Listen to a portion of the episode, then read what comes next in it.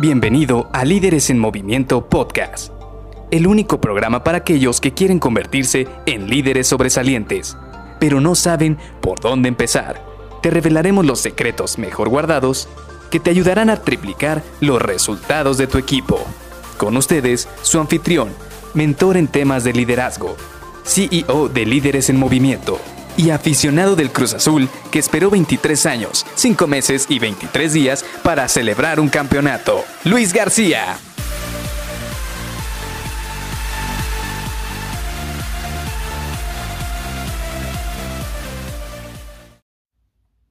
Hola, ¿cómo estás? Soy Luis García y te doy la bienvenida a Líderes en Movimiento Podcast. Sabes, el día de ayer me invitaron a dar una conferencia en la Universidad del Caribe y cuando terminó esta conferencia me hicieron una pregunta muy interesante, de hecho, y es por ello que no me quise quedar con las ganas de grabar un episodio de este podcast referente a esa pregunta. Se acerca uno de los chavos, bueno, vía Zoom, porque esto es, fue, esta conferencia fue de manera electrónica, pero uno de los chavos me manda ahí por el chat y pregunta, ¿cómo tú podrías hacer una buena entrevista si estás buscando un puesto y eres joven? Y está muy interesante esta pregunta porque estos chavos tienen cerca de 22, 23 años, están en sus últimos semestres de la universidad y definitivamente una de sus preocupaciones es cómo poder ganar un puesto allá afuera, cómo llevar bien una entrevista, cómo convencer a la persona o a su próximo jefe para hacerles saber que ellos son la persona ideal. Y esto es un miedo muy común porque como son recién egresados, no sienten que tengan la experiencia suficiente para estos puestos. No sienten que han tenido la carrera suficiente o que apenas están aprendiendo y están buscando muchas veces su primera oportunidad para poder desarrollarse. Y es por ello que esta pregunta se me hizo muy interesante y les dije algo muy, muy cierto. A todos nos gustan las buenas historias. ¿Sí? Así como las historias de cine, así como las historias de los libros, así como cuando tú cuentas una historia de alguna aventura que tuviste, también en el ámbito laboral nos gustan las buenas historias. Y por buena historia no quiero que pienses que vas a mentir. Aléjate de eso, porque al final del día si tú mientes en una entrevista, eh, la persona que te está entrevistando gradualmente se va a dar cuenta.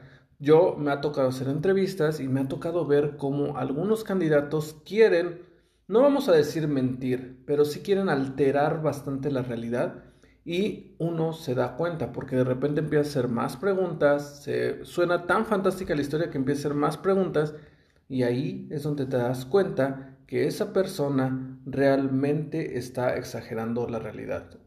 Y no estoy diciendo que mienta, porque ya eso ya sería mucho, pero al menos está exagerando lo que le está diciendo.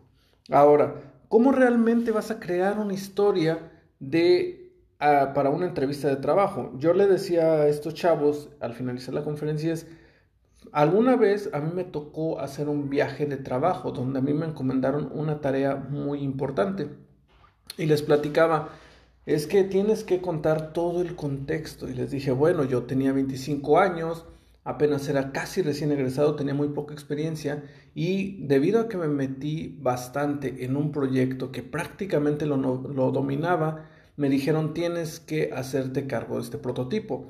Y el prototipo no era aquí en México, era fuera del país.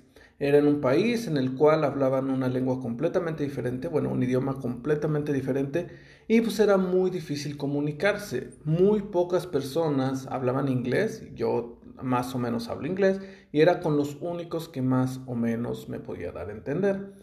Al final del día, después de tres semanas en los cuales fue muy complicado estar ahí en piso, dando señas, con lenguaje corporal, y ahí poco a poco irles diciendo, sóldale aquí, pégale aquí, golpeale aquí, ensambla aquí, en base a mucho empuje y a pesar de la barrera del lenguaje, pues fue que tres semanas después sacamos el proyecto a flote de manera satisfactoria. Y cuando les conté esta historia les dije, es real, a mí me pasó, esto es lo que yo viví, yo me fui a este país fuera de México, estuve tres semanas y al final de esas tres semanas logramos concretar ese proyecto por el cual se me fue encomendado.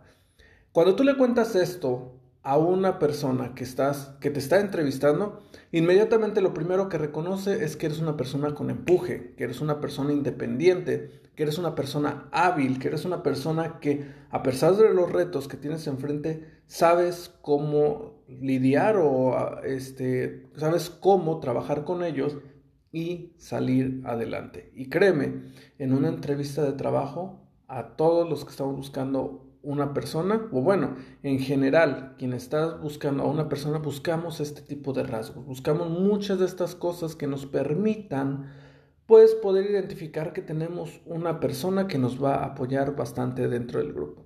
Y así como está esta historia, puedes crear tu propia historia, puedes crear una historia basada en cómo tienes habilidades para adaptarte a un nuevo empleo, a un, este, a un trabajo, cómo tienes habilidades para liderar a varios equipos, por ejemplo, tuviste un proyecto en la escuela y entonces tienes que mostrar cómo lideraste un equipo para sacar adelante este proyecto.